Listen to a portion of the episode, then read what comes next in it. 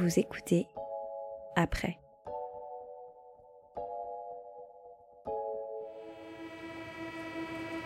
Septembre 2020. Ça y est, c'est la rentrée. J'aime bien la rentrée, moi. Tu rentres de vacances, t'as encore du sable dans les chaussures, tu crois comme tous les ans que tu vas pouvoir garder ton bronzage jusqu'à fin novembre si tu fais un petit effort sur l'hydratation. Et puis surtout, meilleur moment des vacances, tu retrouves tes potes, le grand débrief, l'explication de texte de la période estivale, l'ouverture des coulisses derrière tous les couchers de soleil, hashtag holiday, hashtag best life, hashtag see sex and sun, que tout le monde s'est tapé sur Instagram pendant deux mois. Bref, tu retrouves ton quartier, ta vie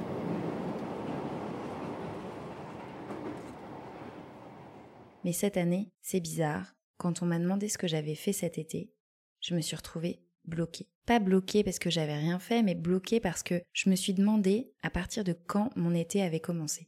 Le 21 juin, date à laquelle l'été commence. Donc c'est facile, normalement l'été, bah, c'est juste après le printemps. Mais le problème, c'est que cette année, le printemps a été annulé. Nous sommes en guerre. L'ennemi est là, invisible, insaisissable, qui progresse. Et cela requiert notre mobilisation générale. Partout sur le territoire français, se promener, euh, retrouver ses amis dans le parc, dans la rue, ne sera plus possible. Chacun d'entre nous doit à tout prix limiter le nombre de personnes avec qui il est en contact chaque jour. Les regroupements extérieurs, les réunions familiales ou amicales ne seront plus permises. Et à ce moment-là, je le sais pas encore, mais je m'apprête à passer des mois entiers seule dans mon appart à Paris. Heureusement, Hola. Coucou Lulu. j'ai très vite compris que je pourrais compter sur le soutien de mes amis pour me remonter le moral à distance. J'imagine que ta soirée est calme, alors du coup je viens de balancer un, un petit ragot. Alors passer une petite étape de sidération, Ben oui, c'est un peu euh, des hauts et des bas. Toute cette euh, incertitude, ça me tue un peu. Oh mon dieu, je retarde ce moment où on va être obligé de porter un putain de masque, j'arrive pas à y croire. et quelques questions existentielles, On est quel jour là? Quel est le sens du jour férié euh, quand nous sommes en guerre? Ça, je ne sais pas. Je suis perdue, je crois. on a finalement tous et toutes fini par développer des techniques. Aujourd'hui, on sera de passage euh, pour aller récupérer des produits de première nécessité. Je suis présentement devant un caviste qui vient de me faire emballer parce qu'il y a déjà un couple à l'intérieur, donc j'attends sagement. Si tu es de, de passage euh, également, on pourra se faire un coucou de loin. Je fais du sport, mais à fond les ballons, t'imagines même pas. Euh, J'insiste sur le de loin et avec des masques. Moi, pour tenir le coup, j'ai fait comme tout le monde, j'ai aménagé une terrasse de 20 cm par 60 sur mon rebord de fenêtre, j'ai bouquiné, j'ai écouté des podcasts, je me suis mise à dessiner, broder, cuisiner. Je vais faire des ravioles d'ananas, parfumées euh, crème épaisse, curry, curcuma, citron vert. euh. Et puis évidemment, pour pas finir complètement taré à regarder des tutos sur YouTube toute la journée, aujourd'hui, on va faire une bougie parfumée. j'ai pris des nouvelles de mes potes. J'ai constaté d'ailleurs qu'on était beaucoup à avoir remplacé les appels ou les textos par des messages audio.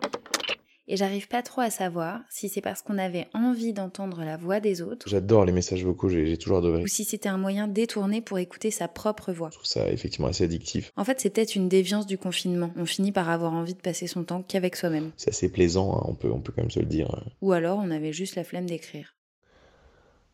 Ce qui est tout à fait possible, hein, parce que même confiné avec un programme très limité, on peut avoir la flemme.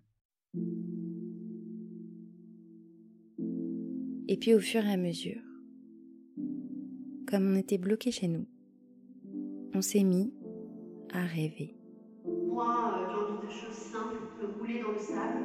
J'aimerais trop euh, qu'on aille se promener euh, en mode du Sacré-Cœur. C'est vraiment époustouflant euh, là avec personne. Aller me baigner et me mettre dans le sable et après faire la poisson d'année. Je sais pas si on reverra ça dans nos vies. Ah, on a aussi frôlé la décompensation parfois. Je n'ai qu'une philosophie. Cochons-nous le bon saucisson comme on l'aime chez nous.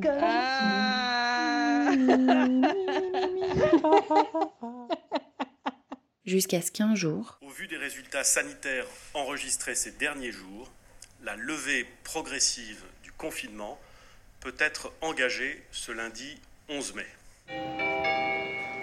Mesdames et messieurs, ladies and gentlemen, nous sommes actuellement dans le monde d'après.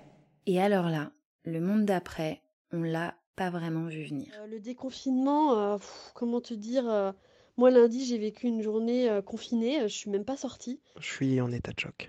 Ça y est, c'est fini, la petite bulle du confinement, c'est fini. Ah putain, j'en reviens pas. Du coup, moi, le déconfinement, euh, mollo mollo, quoi. Franchement, je m'excite pas. euh. Ça y est, j'ai ma réponse.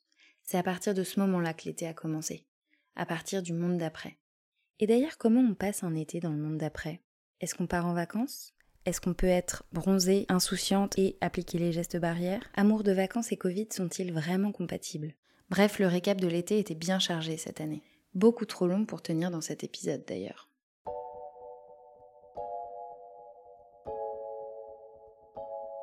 Alors pour écouter l'épisode d'après, tu peux t'abonner à ce podcast, tu peux même mettre des étoiles pour me dire que t'as hâte de l'écouter. Et la suite d'après arrive vite. Très vite.